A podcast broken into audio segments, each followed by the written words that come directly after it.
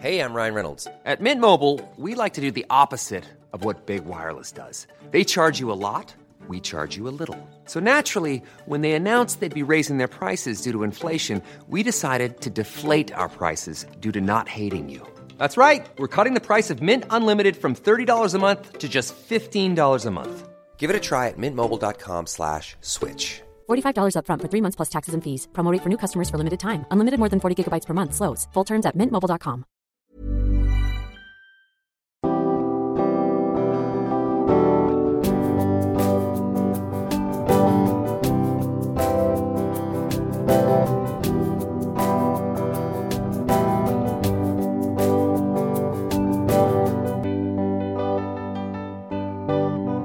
Bonjour et bienvenue dans Milkshaker, le podcast qui agite les idées reçues sur l'allaitement.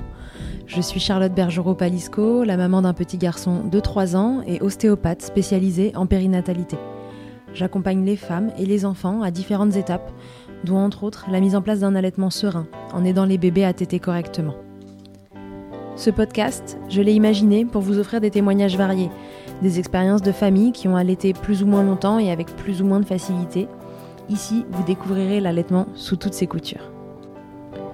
Vous pourrez aussi vous informer auprès de professionnels, tous spécialisés dans le domaine, pour vous apporter, lors d'épisodes experts, les informations les plus justes et savoir comment vous orienter en cas de difficulté. Mon objectif est simple, offrir ces informations à toute mère, famille et tout professionnel qui souhaite se renseigner sur le sujet. Que chacun puisse faire ses choix de façon éclairée et casser les idées reçues qui circulent pour vous rendre l'allaitement plus accessible, plus facile, normal, banal même, et ce, qu'importe vos envies et votre projet. Ce qui aide ces informations à se diffuser pour que le plus grand nombre puisse en bénéficier et qui permet à Milkshaker de continuer de s'agiter, c'est vous, par vos partages autour de vous, sur les réseaux, vos écoutes, mais aussi vos notes ou étoiles sur les plateformes d'écoute. Alors je vous serai très reconnaissante de prendre une minute pour soutenir ce projet. Et maintenant, place à l'épisode. Cette semaine, on prend les mêmes et on recommence, ou presque j'accueille à nouveau Aubrey Richardson pour parler du manque de lait. Mais cette fois-ci, on se met en mode expert et Aubrey enfile sa casquette de consultante en lactation certifiée IBCLC pour nous parler des causes de manque de lait primaire, l'hypoplasie mammaire et l'insuffisance de tissu glandulaire. Cela concerne, selon Aubrey, bien plus de femmes qu'on ne le pense actuellement.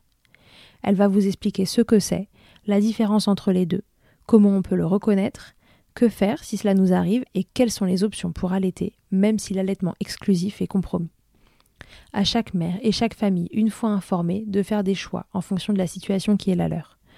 Le diagnostic d'hypoplasie mammaire ou d'insuffisance de tissu glandulaire ne veut pas dire forcément impossibilité d'allaiter, mais cela demande des ajustements, des compromis, et parfois le deuil à faire d'un projet qu'on avait imaginé tout autrement.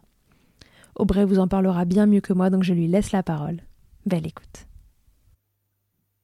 Rebonjour Aubrey, bienvenue à nouveau dans Milkshaker. Merci, euh, bah, toujours content d'être ici, merci pour, avoir ouvert ce sujet. Aubrey, aujourd'hui on se retrouve, mais aujourd'hui tu vas nous parler de ta casquette de professionnel, donc est-ce que tu peux te présenter à titre professionnel? Oui, donc euh, bah, je suis consultante en lactation, IBCLC, depuis 2016. Euh, je travaille en libéral, donc je vois des mamans à domicile, des familles allaitantes hein, plutôt. Puis aussi, je travaille dans une équipe pluridisciplinaire euh, autour des, des, restrictions oraux, orales. Mhm. Euh, puis aussi, je travaille pour une application américaine en parentalité en tant qu'infirmière IBCLC et euh, experte, voilà, en faisant des appels un peu partout dans le monde. Ok, super. Alors aujourd'hui, Aubrey, on parle de ce qui t'est arrivé à titre personnel et on va essayer de décrypter ça euh, au niveau pro, comment euh, aider les mamans, comment elles peuvent repérer tout ça. On va donc parler des vrais manques de lait et de ce qu'on appelle euh, l'hypoplasie mammaire ou l'hypoplasie glandulaire, hein, c'est ça? C'est l'insuffisance des tissus glandulaires. Ouais. Ok, donc on peut appeler ça hypoplasie mammaire ou insuffisance de tissu glandulaire. et c'est un peu différent donc, euh, mais ça veut dire que nos corps ne peuvent pas produire assez du lait. Donc, ça manque de tissu glandulaire pour, euh, pour produire du lait, en fait. On, peut, on, on a peut-être les hormones qui produisent du lait, mais pas les, tissus glandulaires euh, pour vraiment faire sortir le lait, stocker le lait et ouais, produire plus du lait. Donc, une hypoplasie, ça se parle plutôt de, l'apparence des seins. En fait, il y a un peu des, euh, bah, des facteurs de risque ou des, choses qu'on voit en fait physiquement qui peut, qui peut nous faire penser à une hypoplasie. et il y a des femmes avec une hypoplasie, donc avec les seins qui n'ont pas poussé comme il faut, entre, mais qui, qui arrivent quand même à, à produire acédulé ou presque acédulé. Donc, il y a des stades. Euh, l'insuffisance de tissu glandulaire, des fois, les seins apparaissent complètement normales, mais il y a, il y a un manque de, tissu glandulaire euh, et c'est plutôt du gras euh, que d'autres choses. Et ces femmes-là ne produisent pas assez de lait non plus. D'accord. Dans les deux cas, il y a une vraie insuffisance, en tout cas, de production de lait. Ouais. alors, Déjà, si on peut euh, reprendre le truc euh, de loin, euh, est-ce qu'on a une idée du pourcentage de mères qui seraient touchées par ça? Bah, Franchement, non. Il y a les, gens qui disent 5% de la population, mais en fait, c'est basé sur une étude de 1985, mhm. donc il y a déjà 36 ans. Et en fait, c'était une estimation à l'époque. Donc, il y avait une étude, ils voulaient chercher euh, pour faire l'étude pour les, les, les, les, gens avec une hypoplasie ou un vrai manque de lait. Ils n'arrivaient pas à trouver assez de gens pour leurs études, donc ils ont estimé que ça sera 5% de la population. Il n'y a pas du tout de documentation, documentation autour de, de ces chiffres, en fait. Et les gens qui travaillent dans le sujet, ils pensent que c'est vraiment plus, plus élevé euh, que ça, les chiffres. Donc, il y a vraiment un manque de recherche, de connaissances et de formation autour du, du sujet. D'accord, ok. Donc ça, on ne sait pas, c'est vraiment des choses qui doivent être euh, plus creusées. Euh, donc, quelles sont les grandes causes de, du vrai manque de lait? Donc, on a besoin de plus de recherches, mais donc il y a quand même des études qui qu'il y a un lien avec des perturbateurs endocrins. Pendant, il y a, en fait, il y a trois, trois moments que ça peut jouer. Donc, soit on est dans le ventre de, de, nos, de notre maman, et peut-être il y a quelque chose qui se passe et euh, bah, les cellules bah, se divisent pas comme il faut et ça peut commencer là.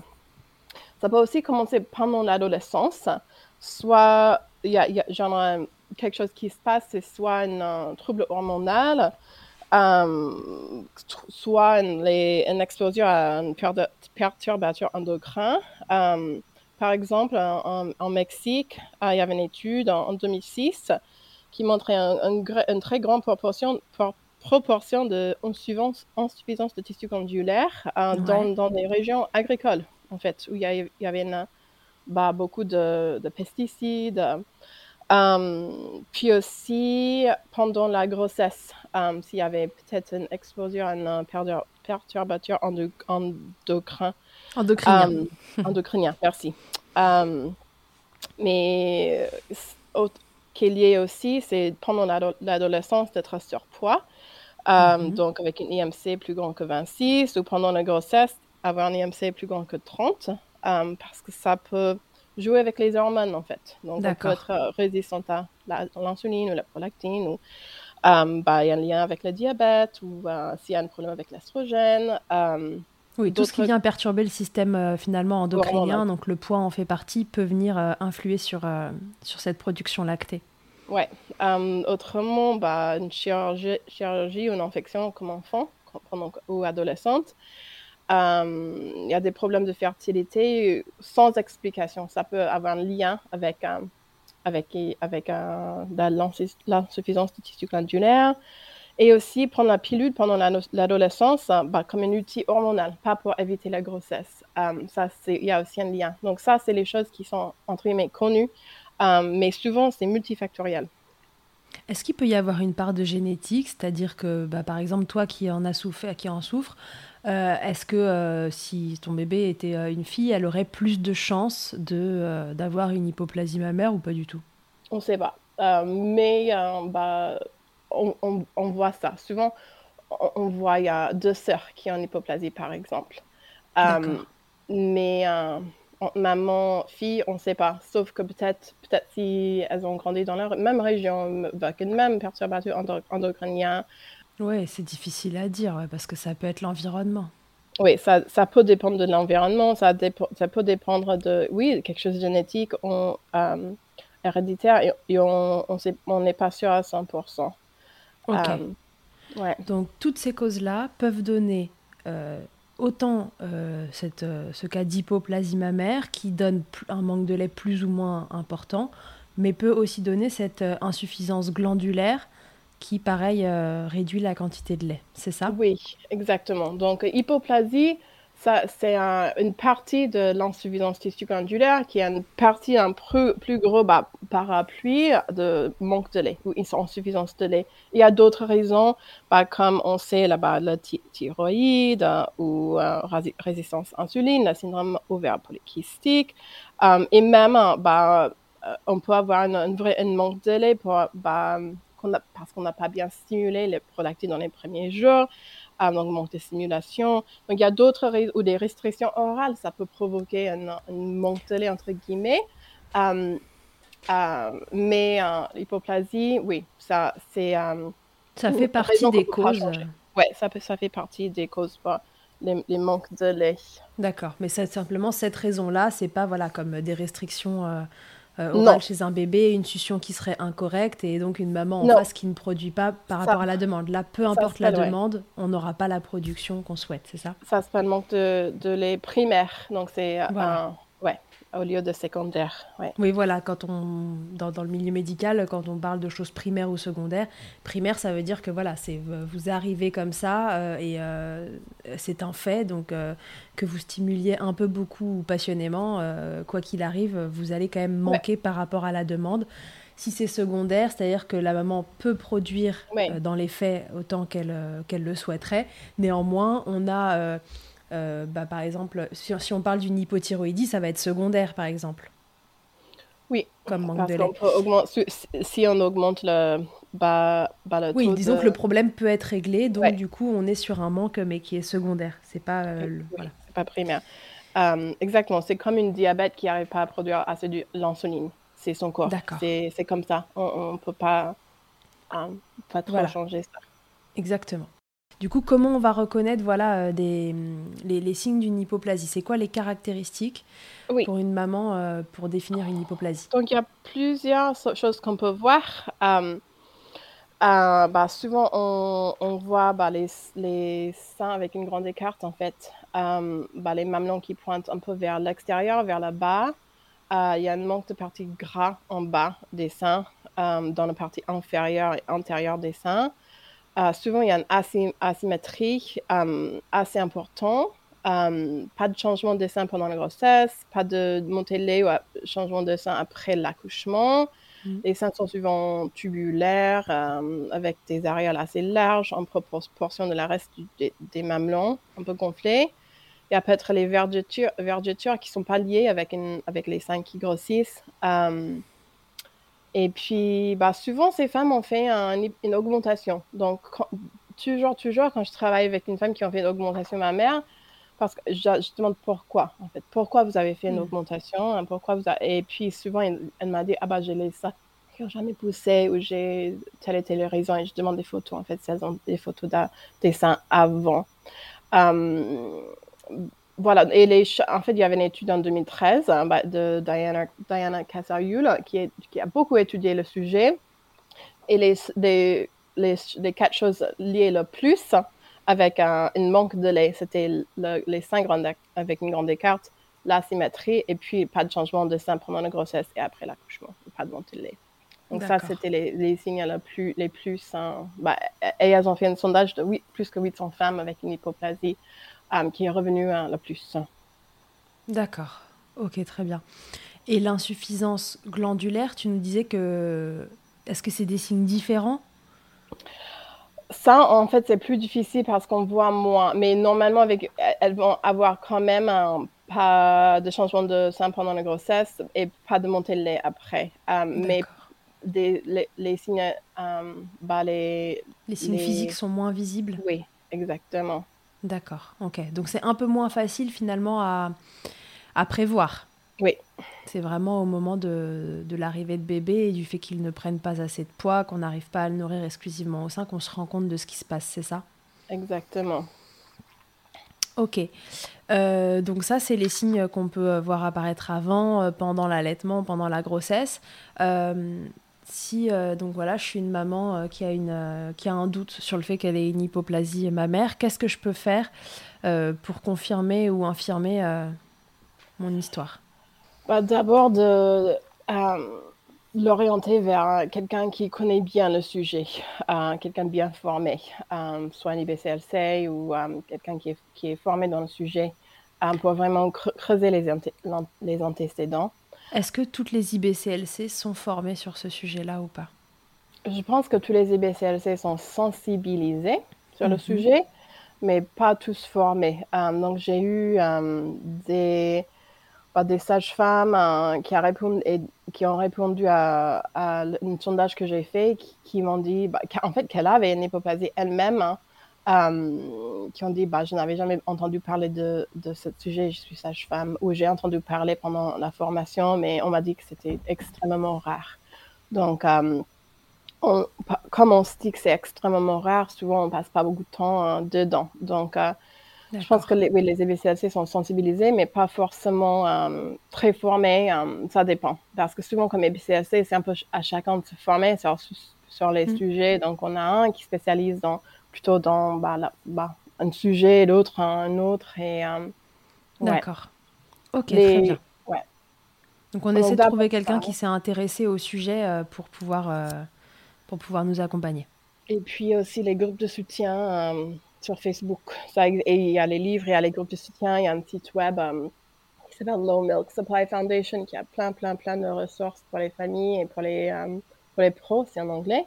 Mm-hmm. Euh, mais il y a un groupe Facebook en français qui s'appelle Groupe de soutien hypoplasie mammaire.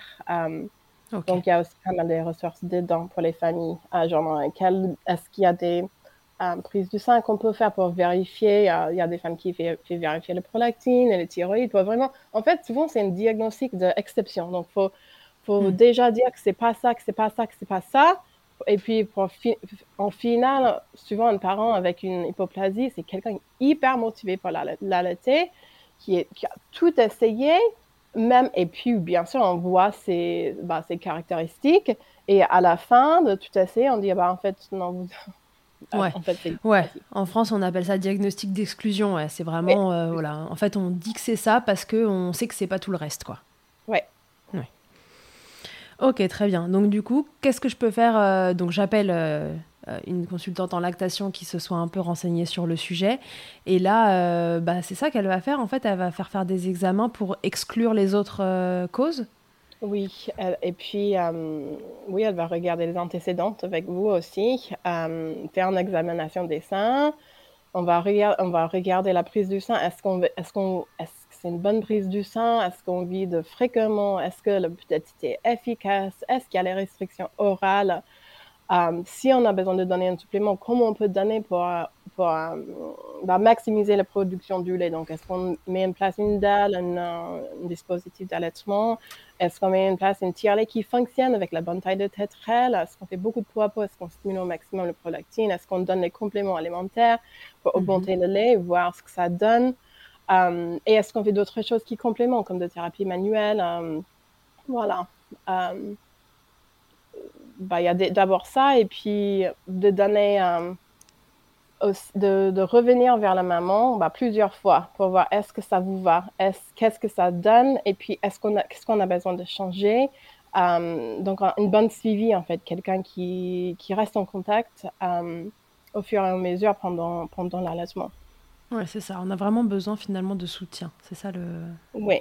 Donc, oui, j'avais, j'avais fait un sondage en fait, j'étais invitée pour intervenir euh, lors d'une euh, lors d'une conférence pour la League pour le 65e anniversaire sur ce mhm. sujet. Euh, et je voulais partager mon expérience comme maman et aussi aider les autres pros à mieux soutenir ces familles. Et je me disais, en fait, mon voix, bah, moi, mon voix comme une personne, ça suffit pas. J'aimerais bien avoir d'autres expériences, d'autres voix, d'autres puissances derrière moi, à qui compte Donc, j'ai fait un sondage et j'ai eu 121 gens qui ont répondu de 11 pays.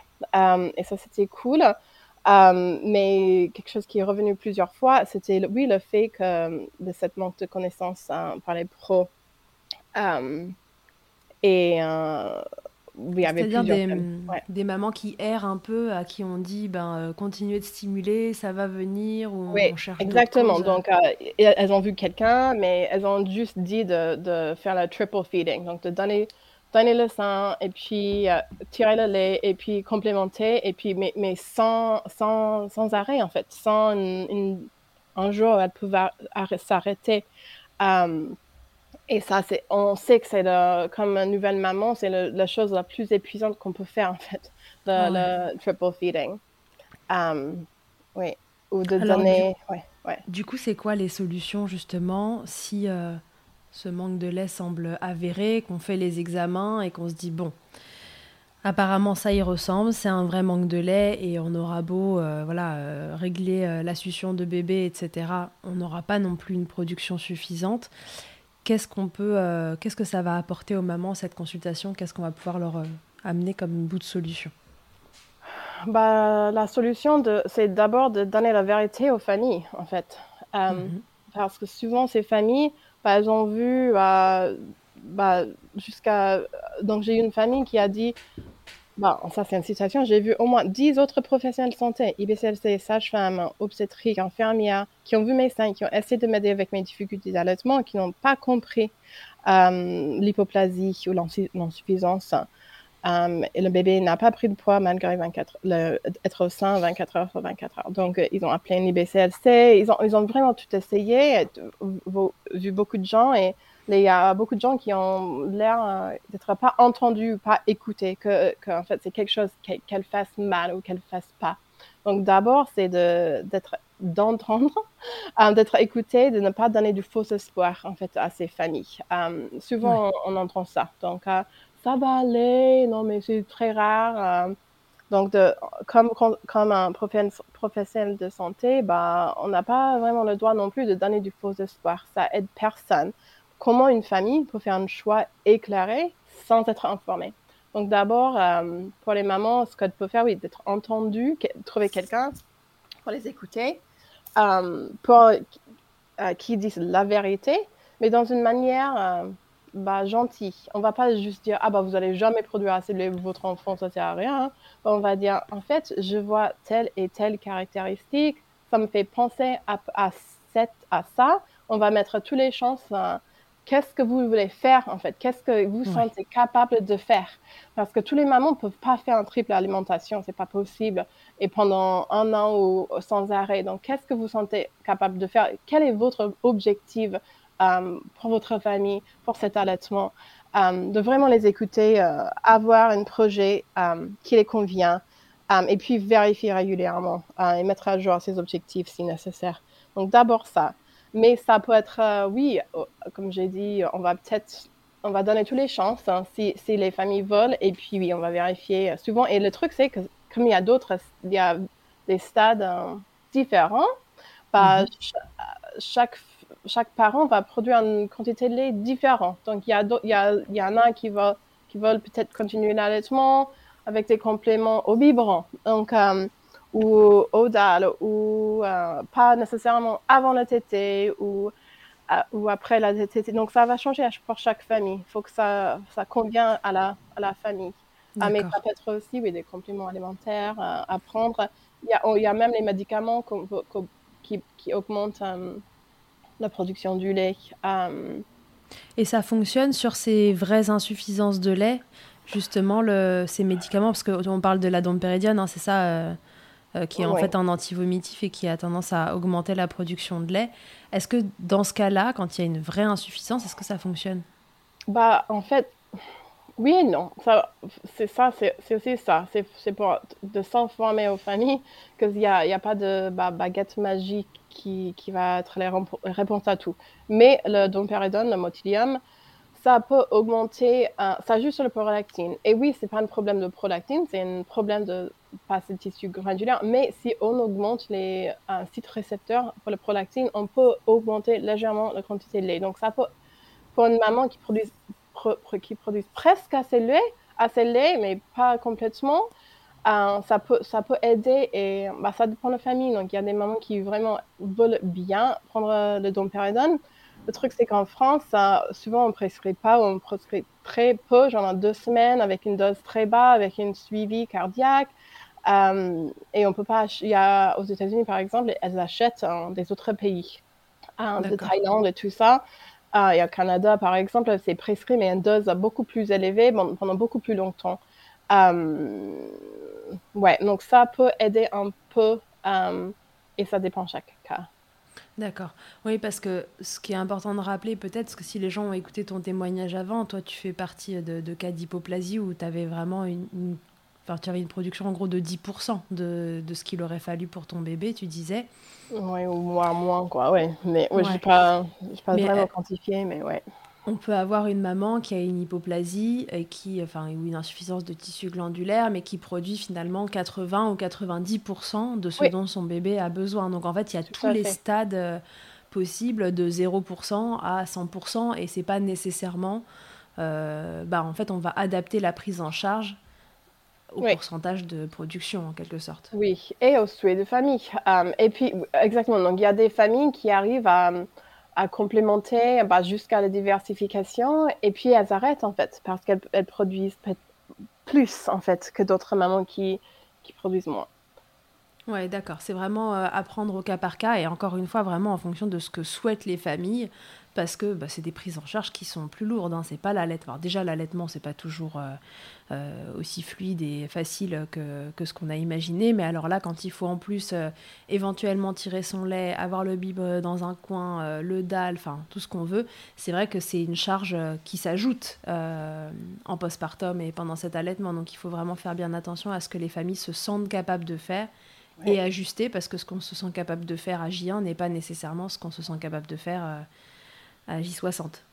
Exactement. Et ce sont souvent les familles qui ont vraiment tout essayé. Ça, c'est le. qui ont essayé tout euh, pour augmenter leur lait. Donc, qui ont essayé, ben, selon le sondage, ben, euh, bien sûr, un soutien à l'allaitement, les galactogènes, la triple alimentation, le DAL, le dompéridone, une phrénotomie. 50% des familles ont fait une phrénotomie pour leur bébé en espérant que ça va augmenter la production du lait, euh, de changer la régime, de perdre du poids, de faire ostéochiro, des analyses du sang, l'exercice. Euh, donc, euh, qui ont vraiment tout essayé et qui ont fini par, adapter à leur souhait. Donc, 85% des, ont continué d'allaiter, selon le sondage. Mm-hmm. Et puis, euh, mais en utilisant du lait artificiel, je pense qu'il y avait mm. quand même des familles qui ont arrêté, qui ont dit, qui ont dit que ça servait à rien. Et 65% euh, des familles ont utilisé les biberons. Donc, euh, je sais que souvent, en allaitement, on dit pas de biberon, pas de biberon, pas de biberon. Mais si ça a aidé à ces familles de continuer d'allaiter, bah, pourquoi pas? Parce qu'elles avaient besoin de donner du lait autrement. 50% mm-hmm. continuaient d'utiliser le dalle. Et euh, une très grande partie, on utilisait bah, le don du lait, le partage du lait informel. Euh, mm. Donc, euh, ça, il faut prendre en compte aussi. et puis, selon le sondage, ce que j'ai trouvé cool, c'était 16%. 16% souvent, on dit que ce sont les, les, mamans qui font pas assez, c'est leur faute. Ou, mais il faut arrêter d'allaiter, par exemple. Mais 16% ont continué d'allaiter plus que deux ans. Et je trouve ça génial parce que le taux en France d'allaitement à un an, c'est que 13%. Donc, euh, ce sont les familles vraiment, vraiment très motivées pour allaiter. Euh, bah déjà, pour arriver jusqu'au diagnostic, enfin, j'essaie de prendre le truc, de, de, de, prendre du recul en réfléchissant à ça, mais euh, quand on sait que l'accompagnement de l'allaitement, c'est déjà pas toujours hyper simple, typiquement euh, dans les premiers jours euh, de vie, si on n'a pas connaissance de ce que c'est qu'une consultante en lactation, etc., on manque de lait, le bébé prend pas de poids, très vite il est complété, et puis en fait, si on n'a pas une envie un peu féroce d'allaiter, bon bah logiquement on se dit bon bah très bien, j'ai pas assez de lait, je passe au biberon, parce que de toute façon ces mythes là du manque de lait ont quand même la peau dure et on a du mal à, les briser. Donc faut, encore faut-il les avoir brisés pour savoir qu'on est censé avoir assez de lait, tu vois ce que je veux dire Et du coup, faire le chemin inverse de se dire, bah oui, mais peut-être que par contre, dans certains cas quand même, il y a un vrai manque de lait qui existe. Donc du coup, je pense qu'en effet, on se retrouve euh, avec une tranche de population qui a une envie féroce d'allaiter quand elle arrive à ce diagnostic-là. Oui. Et le truc, c'est que ça prend beaucoup de temps à arriver à ce diagnostic euh, et que les familles... Say hello to a new era of mental health care. Cerebral is here to help you achieve your mental wellness goals with professional therapy and medication management support. 100% online. You'll experience the all new Cerebral Way, an innovative approach to mental wellness designed around you. You'll get a personalized treatment plan from a therapist, prescriber, or both in a safe and judgment free space. Your Cerebral therapist or prescriber will outline a customized plan with clear milestones along the way so you can get to feeling your best. With Cerebral, you're not alone in your mental health journey. We're here to empower you to live a fulfilling life. So take that first step towards a brighter future and sign up today at cerebral.com slash podcast and use code ACasts to get 15% off your first month. Offer only valid on monthly plans. Other exclusions may apply. Offer ends July 31st, 2024. See site for details. Bah, sont pas du tout préparés euh, bah, psychologiquement ou physiquement. Ou, en fait, Donc, ce sont les familles bah, qui soupçonnaient, en fait, que, en fait, presque toutes ces femmes pensaient qu'il y avait quelque chose euh, qui n'y allait pas avec leur sein, en fait. Hmm. Donc, 75% euh, ont répondu qu'elles avaient n'avaient pas une anatomie normale, mais que 4% des femmes ont répondu qu'une professionnelle de santé ou quelqu'un dans leur famille ou proche les a dit quelque chose à propos de leur sein. Donc déjà, c'est les, femmes qui s'inquiètent pour quelque chose, mais qui savent pas, qui n'ont pas de réponse euh, mhm. à ces questionnements. Donc souvent, ça on, a la honte, euh, ou, on, peut-être on n'est pas confortable avec nos corps, qui ça, c'est peut-être une barrière pour chercher de soutien, même prendre en public ou, choisir d'allaiter dans le premier cas. Euh, donc, il faut prendre ça en compte. J'ai eu une maman, et ça, c'est une citation, et ça m'a vraiment interpellée. Elle a dit Adolescente, je regardais si souvent les seins des autres filles pour voir ce qui n'allait pas avec les miens, que j'ai pensé que j'étais peut-être lesbienne. Donc, c'était vraiment une préoccupation de très, très tôt. Euh, ouais, comme dans ton cas, tu disais, il y avait quelque chose qui. Ouais, exactement, qui n'allait pas, mais pas de validation pour ces craintes. Mais moi, j'étais l'exception parce que moi, j'ai su que c'était une possibilité. Parce que quand, quand, je, quand je faisais mes études, j'ai appris. Mais euh, dans la vraie vie, il y a 90% des femmes qui n'ont jamais entendu parler d'une vraie manque de lait que ça peut, que ça peut se faire. Donc, euh, quand on arrive, on arrive, ça veut dire qu'on arrive à l'accouchement. Euh, on a pris les cours de préparation, on a lu les livres, on a entendu parler que toutes les femmes peuvent allaiter et puis, en fait, non. et puis, on a appris que non, notre corps ne peut pas produire assez du lait. Euh, donc ça, c'est ça, c'est un choc, en fait. Euh, c'est un, vrai choc euh, d'arriver jusque-là. Ouais, j'allais te demander qu'est-ce que c'est l'impact psychologique pour, pour ces mamans qui ont ah envie bah d'allaiter, qui se retrouvent avec ce style de diagnostic. on l'a entendu dans ton épisode, voilà, il y, y, a de l'émotion qui vient se greffer à ça, évidemment, parce que quand c'est un projet important. Le choix de la nourriture d'un enfant, en fait, c'est un projet important que qu'on le veuille ou non. Et voilà, comment elle, c'est quoi ce qui revient dans les témoignages sur euh, comment le comment le vivent les mamans? Toi, en tant que dans les témoignages, euh, bah, beaucoup de, colère, de frustration. Euh, on m'a dit, j'avais le cœur brisé, comme si quelqu'un était mort. Et je vais parler avec ça, de ça aussi parce qu'il y a vraiment un deuil qui doit se faire après, le deuil de de perdre cet allaitement qui, qui ont souhaité, en fait. Hmm. Euh, et qu'on n'était pas prêt, euh, pas psychologiquement ni physiquement, euh, pour avoir l'isolement, une dépression. Donc, j'ai, selon, selon mon sondage, à ma connaissance, c'est le seul sondage qui vraiment parle de dépression postpartum et lié à ce diagnostic. Mais plus que 80% des femmes avaient l'impression d'avoir une dépression postpartum lié avec cette hypoplasie, en fait, avec le, le fait de ne pas produire euh, assez du lait. Ouais, c'est énorme. oui, c'est énorme. C'est. Ça veut dire que il y, y a un vrai échec pour, ces, ces, familles. Et quand j'ai fait un sondage, bah, qu'est-ce qui était utile pour vous? Bah, De nombreuses familles ont signalé qu'il n'y avait aucune professionnelle de santé ou personne de soutien à lactation pour les aider, que tout était inutile en fait. Que, donc, il y a vraiment une, manque de soins pour ces familles. Est-ce que c'est le fait de ne pas pouvoir allaiter comme elle l'avait imaginé ou est-ce que c'est le fait de, encore une fois, de ne pas être entendu, de ne pas être validé dans ses ressentis? Je pense que c'est un peu, un peu, tout en fait. Et mm. donc, une autre citation euh, bah, euh, d'une maman, elle a dit Je me suis dit que si je.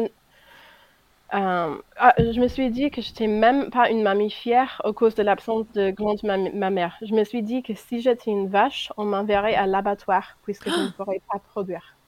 Ah oui, c'est violent. non, c'est violent. un échec comme femme et comme maman. mais que mon bébé méritait une meilleure maman. Euh, il y a des mamans qui se sont dévastées. Euh, on m'a dit, j'étais tellement préparée à l'été, j'ai pris des cours, j'ai lu les livres, je voulais si désespérément, mais je me sentais en colère parce que personne ne m'avait dit que ça pouvait être une possibilité.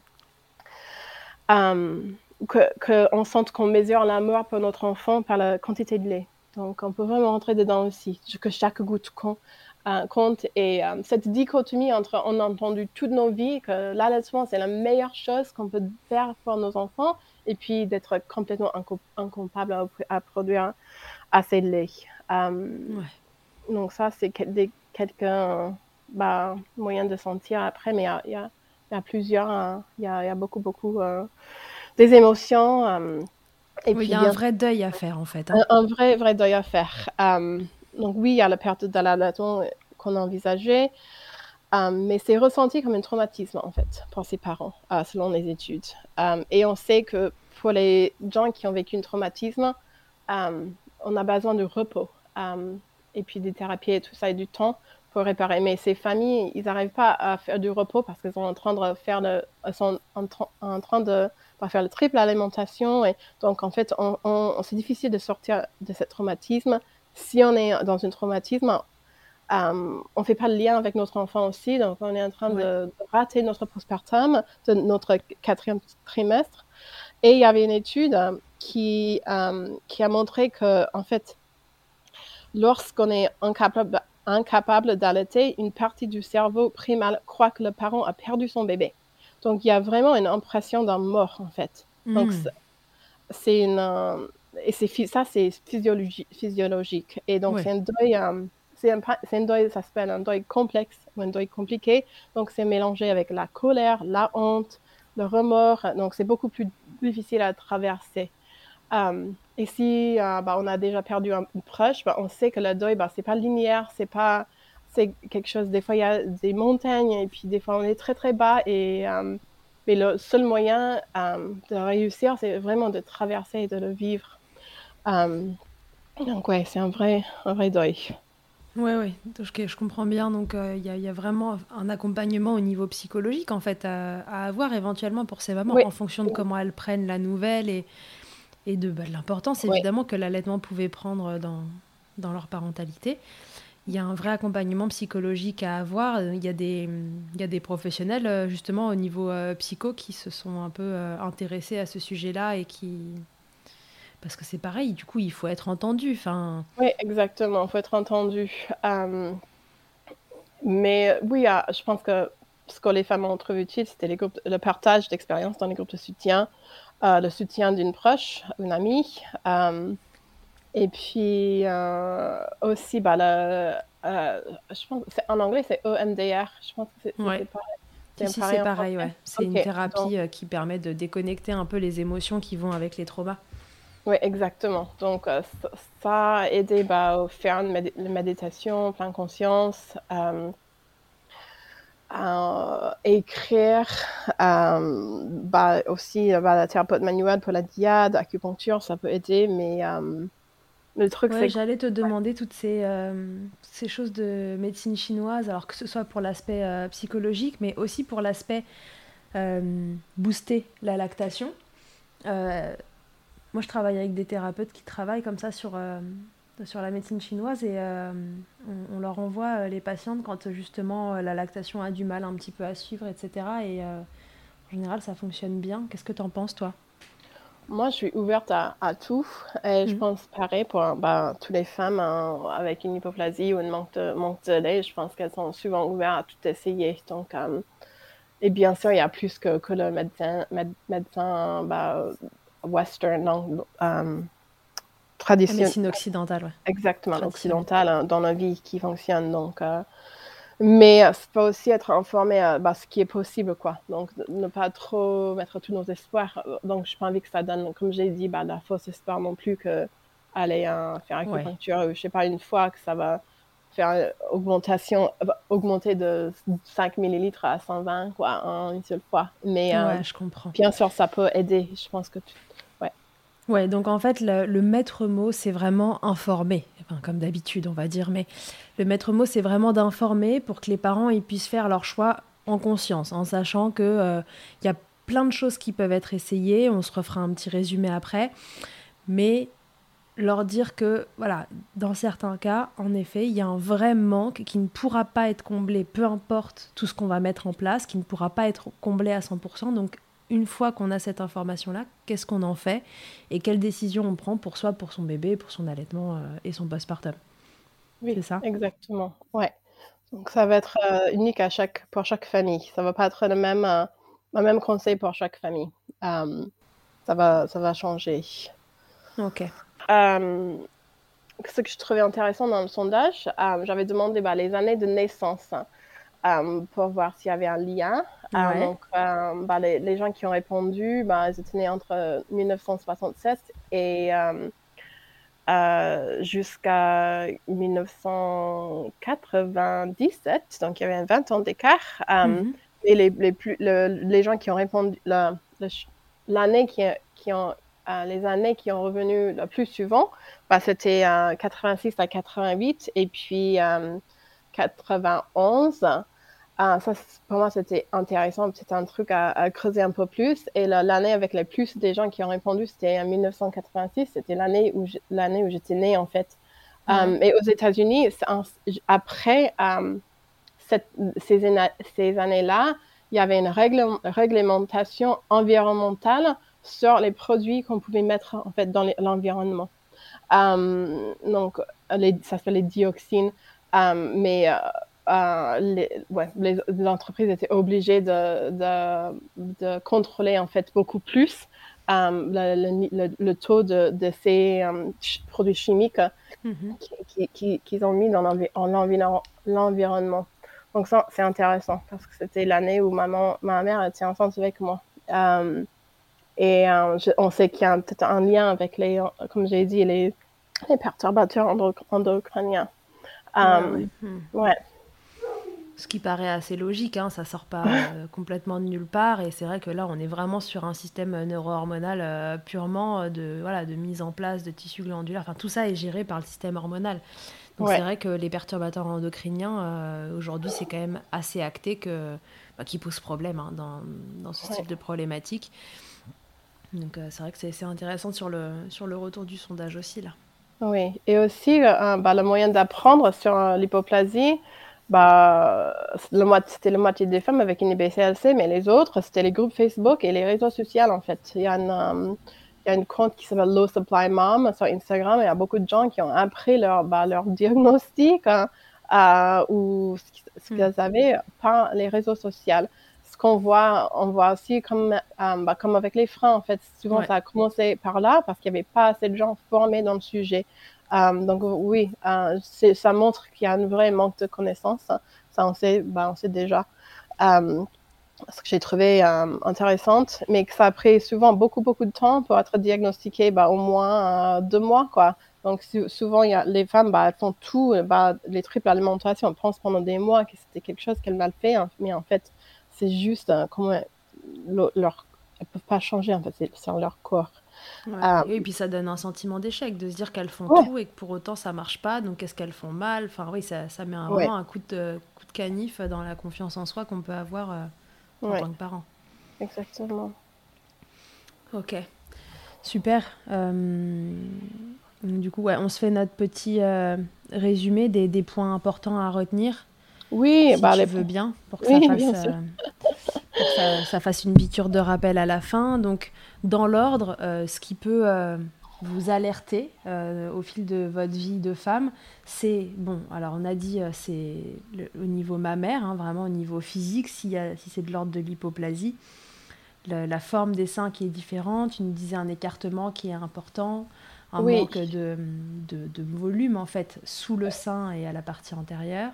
Oui, et vraiment, ce qu'on faut toujours voir si est-ce qu'il y avait un changement de sein pendant la grossesse, est-ce qu'il y avait une montée de lait mm. après l'accouchement. Um, et puis oui, de, des fois les femmes, bah, souvent c'est la première fois qu'elles ont entendu parler de ça, donc ça peut aider à bah, regarder les photos des, des, autres femmes avec une hypoplasie ensemble, um, faire l'examination dans un miroir ensemble, regarde le bébé, est-ce qu'il déglutit comme il faut, um, combien de fois, et puis ça peut aider à accepter en plus. Ah, le truc, c'est que souvent, ces femmes, euh, elles sont soulagées d'avoir ce diagnostic parce qu'elles ont travaillé pendant si longtemps euh, en croyant que c'était leur faute. Euh, donc, j'ai aussi souvent les EBC qui m'écrivent, qui, qui ont peur, en fait, de parler à ce sujet aux familles. parce qu'elles pensent qu'elles vont peut-être arrêter. Mais ça, on voit que c'est pas le cas. Et puis, euh, si on arrive à parler de ça pendant les cours de préparation ou dans les livres, bah, ces femmes-là peuvent, peuvent euh, avoir accès à un tiers à une dalle, à exprimer leur colostrum avant la naissance, être mieux prêt en fait, à prendre les suppléments qui peut, les, compléments alimentaires qui peuvent peut-être aider à augmenter le, augmenter le volume du lait ou le, tissu, euh, acheter bah, tout ce qu'il faut en fait avant que le bébé soit là. Ça va éviter d'attendre, de, de, perdre du temps en fait. Donc, d'être prêt physiquement et psychologiquement que ça peut être une réalité, ça peut que aider les familles. Et on sait, parce que ça, on a vu ça, 121 femmes ont répondu qu'elles auraient préféré euh, d'entendre parler de ça avant et d'être prêt. Donc, euh, en fait, on ne va pas faire peur aux femmes. Oui, c'est le, le, pire, c'est on, on, dit, on dit à une femme que c'est peut-être une possibilité, et puis elle arrive à produire assez lait, et c'est génial. Donc, mm. euh, euh, bah, mais à et moi, pour parler de ça, bah, en fait, euh, ça fait mal aux familles. Euh, on mm. est en train de faire mal aux familles. donc, on ne peut pas cacher les choses qu'on voit. Comme, comme pour les freins ou d'autres choses, si on voit qu'un bébé a un frein, on ne peut, pas on, peut pas cacher bah, tous les, les caractéristiques qu'on voit juste parce qu'on a, on a peur de la réaction de la famille. Euh, comme professionnel de santé. Euh, non, et puis surtout, si jamais le choix de la famille, après, c'est en effet d'arrêter, ben, enfin, en fait, c'est leur choix, quoi. Ils le font, ils le font en conscience et l'idée, c'est de protéger euh, les familles, quoi, en protégeant l'allaitement, évidemment, mais si le choix des familles, dans ces conditions-là, c'est de pas continuer, ben, ben très bien, en fait. C'est autour du professionnel d'accepter que, que ce choix-là, ils le font avec les bonnes informations. Exactement. Donc, de savoir que l'allaité n'est pas tout ou rien. Souvent, euh, je trouve en France surtout que c'est très noir ou blanc. C'est hmm. soit allaiter exclusivement au sein pendant deux ans, portage, cododo, ou soit l'inverse. Il n'y a pas vraiment cette euh, partie euh, entre les deux grises, je voulais dire, mais il y a beaucoup, beaucoup, de, la plupart de familles, je voulais dire, qui tombent entre les deux, en fait. Bien sûr. donc, il faut les valider faut aider à faire leur choix, euh, mais donner les, les, infos utiles pour qu'elles fassent leur choix. Euh, mais euh, et puis et puis venir revenir vers les familles pour voir comment ça va en fait et qu'est-ce qu'on a besoin de changer? Si on a besoin de changer quelque chose, donc quelque chose de réaliste. mais et puis on peut pas comme professionnel professionnel de santé juste dire ah bah faut faut il faut donner du lait artificiel bah, ces, familles, ils ont besoin de l'aide pour complémenter. Ils n'ont jamais euh, appris comment complémenter soit au DAL. Donc, si on a un DAL, on va le mettre en place avec la famille. Si on conseille un tiers-lait, il bah, faut mesurer les tétrades, il faut voir la famille tirer leur lait, il faut euh, voir comment apprendre comment donner les biberons. Si la famille veut donner le biberon, il faut vraiment aider à choisir le lait. Si la famille veut un, lait d'une donneuse, une maman donneuse, il faut, faut peut-être euh, donner les ressources pour, pour, chercher ça, en fait. Donc, on ne peut pas juste les, les laisser euh, complètement seuls. Et c'est ça la réalité, en fait, euh, pour beaucoup de femmes, pour beaucoup de familles. Et c'est seul le parent qui peut décider quand, quand, quand il a assez essayé, en fait. Mmh.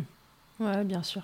Ouais, donc il y a un vrai accompagnement à avoir derrière, tant sur le plan de, soutien à l'allaitement si la famille veut que ça continue, sur les alternatives aussi, ce, lait artificiel enfin ces préparations commerciales pour nourrissons, euh, cet éventuel tire-lait, enfin voilà, il y a vraiment euh, plein de choses à mettre en place. Donc bon, on le redira jamais assez évidemment, mais euh, peu importe que la façon dont votre allaitement est problématique et que vous manquiez un peu beaucoup ou beaucoup beaucoup de lait, il y a un accompagnement qui peut se faire, donc euh, contactez des professionnels euh, qui sont formés.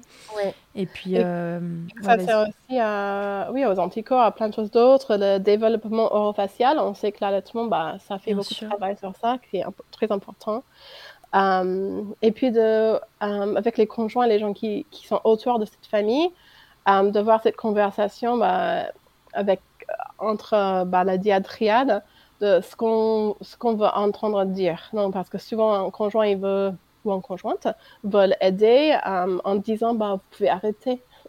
Mais mm. euh, on a souvent peut-être besoin d'entendre bah je suis fière de toi en fait. Euh, donc je démontre comme ça je suis fière de toi. Votre bébé est un bébé allaité.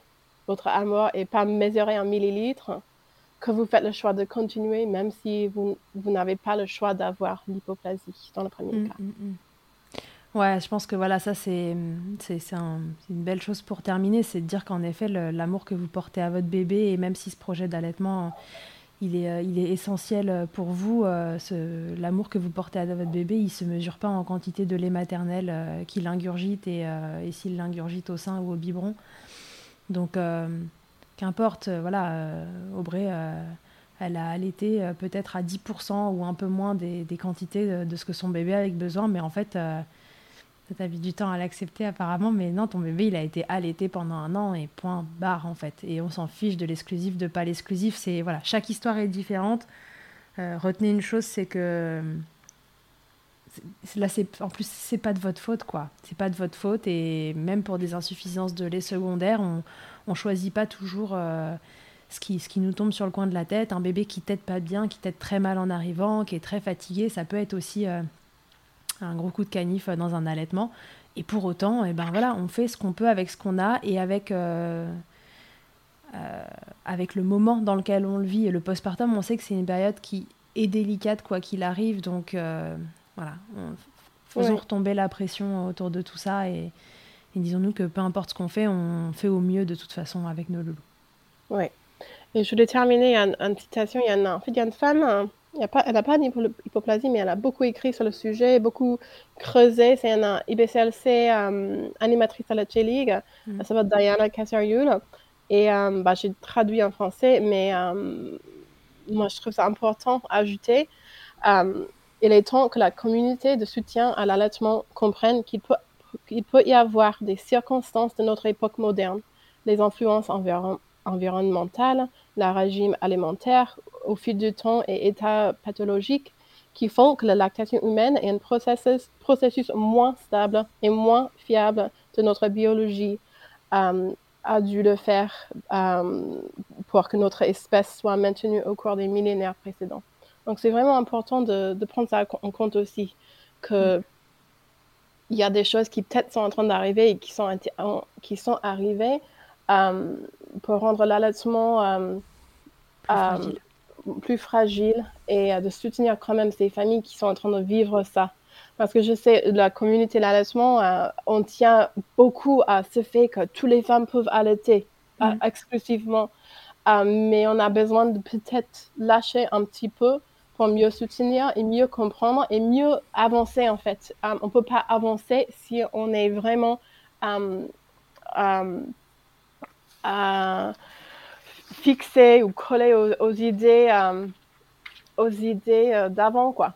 Ouais, ça revient à ce qu'on disait tout à l'heure. C'est voilà, il faut, faut, briser les idées reçues dans, dans tous les sens, à savoir celles qui disent que ces idées reçues qui disent que euh, quasi euh, tout le monde manque de lait ou un lait pas assez nourrissant, etc. En fait, c'est faux, mais à l'inverse, il y a des vrais manques de lait et il faut aussi les accepter pour pouvoir les accompagner parce que même si le pourcentage n'est pas énorme, il, existe et euh, par nos circonstances environnementales actuelles, en fait, il, peut tendre à augmenter. C'est ça que oui, qu'elle essaye de dire. Pas. Cette, 5% qu'on a entendu parler, en fait, il n'y a aucune preuve, il n'y a aucune documentation et ça, ça date d'il y a 30 ans.